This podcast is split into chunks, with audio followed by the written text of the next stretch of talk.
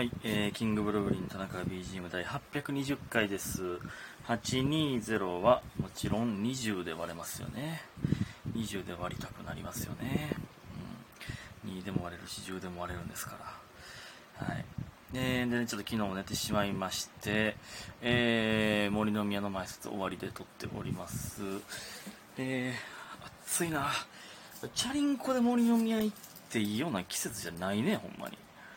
あまりにも暑かったな。昨日も今日も。焼けるわ。日焼け止め塗って行ってるんですけど、めっちゃ焼けてんもんな、明らかに。真っ黒やで。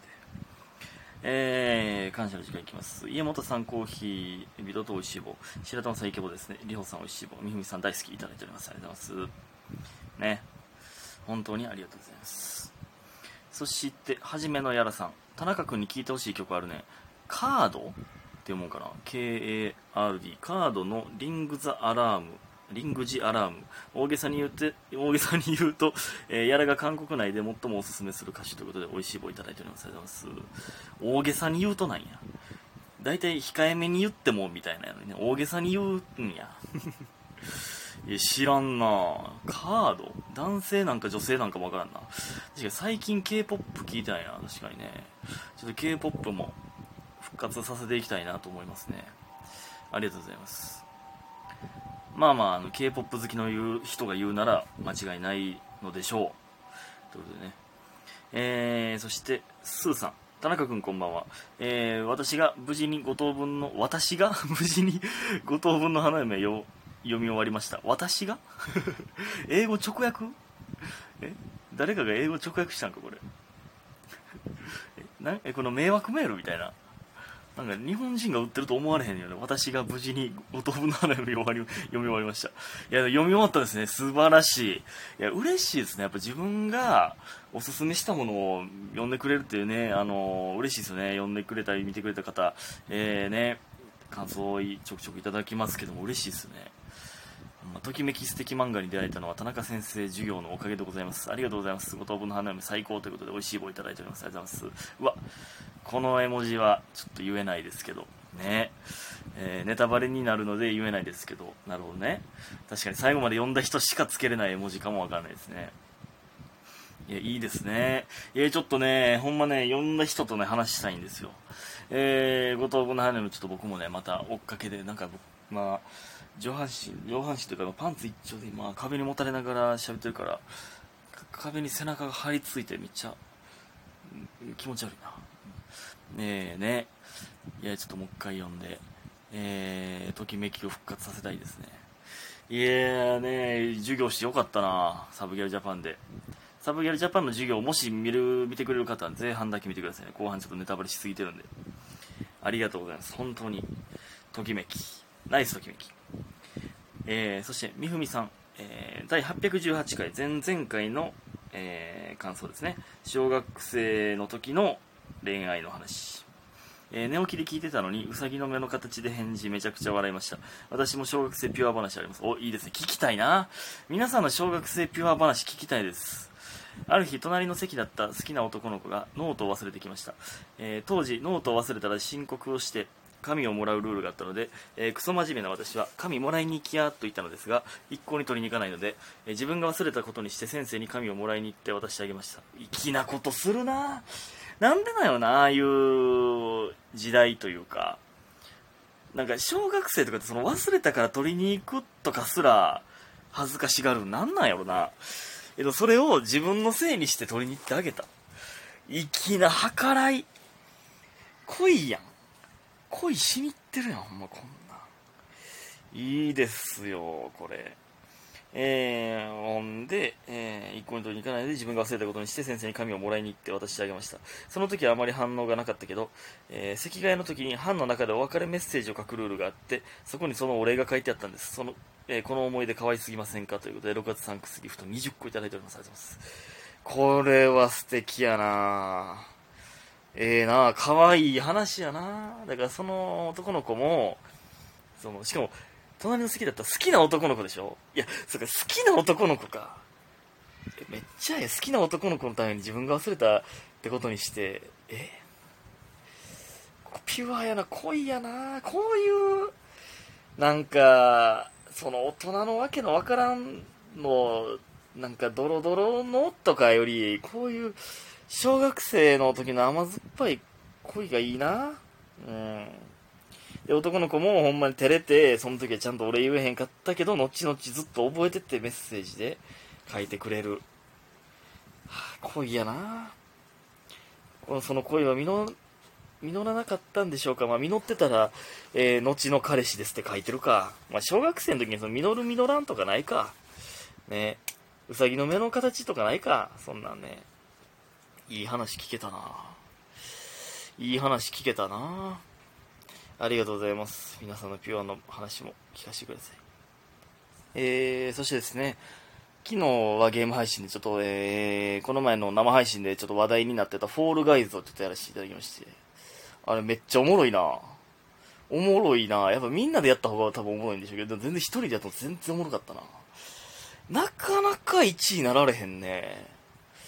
やっぱ60分の1ってなかなか難しいなあれ、でも無限にできてしまうゲームですね。あれはおもろい。あれは正直おもろいな。何回でもやりたいんですけどね、ちょっとね。まあまあまあまあ、時間も時間だったので、えー、見てくださった方、コメントしてくださった方、ありがとうございます。全然ね、気軽にコメントしていただけたら嬉しいですね。まあ、もちろん全然もう垂れ流しの見る専門でも全然嬉しいので、えー、またね、フォールガイズやりたいと思います。いろんなゲームね、やっていきたいなと思っております。田中は。田中はそう思っております。ほんで、あの、全然関係ないんですけど、なんかちょっと今日ね、T シャツの、あの、T シャツを選ぶときに思い出したんですけどね、あの、ハイツのね、西野がね、ちょっと前にね、ツイートで、なんか、あえー、なんて森の宮の、じゃかける、かけるメンバーワイワイライブ、え、違うわ、かけるの時間か。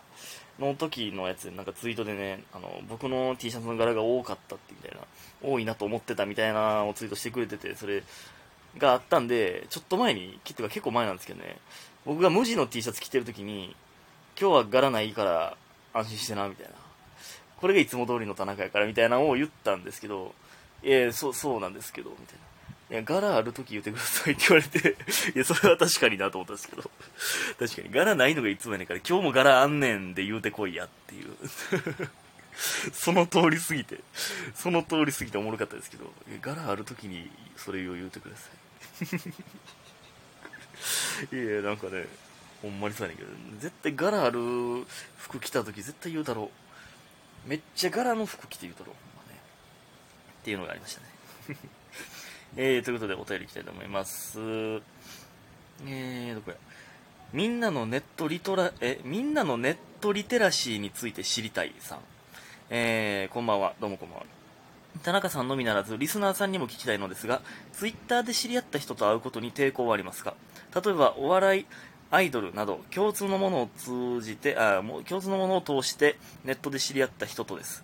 えー田中さんは DM を使ったチケットの販売があるので、嫌とかではなく義務的に会わなくてはならない境遇かと存じますが、どんな言い方やね。いえ、まあまあまあね。まあ職業上、まあ DM でやり取りするっていうのは全然不思議じゃないし、で、DM でやり取りしてた人と実際あのチケットを手売りで会うっていうのは全然変なことじゃないので、まあ僕は感覚バグってますけど、えーえー義務的に会わなくてはならない境遇かと存じますが、最初の頃そうして、えー最初の頃、そして今もネットの人と会うことにどう思っていますか？私は結構怖いなぁと思いながら、会おうって言ってしまいます。皆さん、会った後って何してらっしゃいますか？ということで、お疲れ様です。いただいております。ありがとうございます。これはね、ほんまにめっちゃ思うねんけど、僕が芸人やから DM しますけど、芸人じゃない人って DM すんのっていつも思うんですよね。でも、結構意外とみんなするって言ってたんですよね。だから友達がストーリー上げてて、それにちょっとまあリアクション送ったりとか。でも、知らん人とって、まあ言うたらナンパじゃないですか。それすごいよなどう、要せんなそれは。うん。怖いなと思いながら煽って言ってしまうし、まあでも、まあ別に、その、会う、まあいいんじゃないですか。まあ言うたらそういう時代ですから、別に会うのはいいと思いますけど、絶対に騙されないぞってずっと思っててほしいですね。いや、こいつ怪しいやつかもしれんぞって一応ずっと思っててほしいな。で、怪しくないんやってなったら全然もう友達になったらいいし、えー、で、友達から恋に発展するかもわからんし、でも基本的に怪しんでてほしいですね。みんなのリネットリトリテラシーについて知りたい賛美は。違う、みんなどうなんやろね。いや、でも結構多分合ってるで。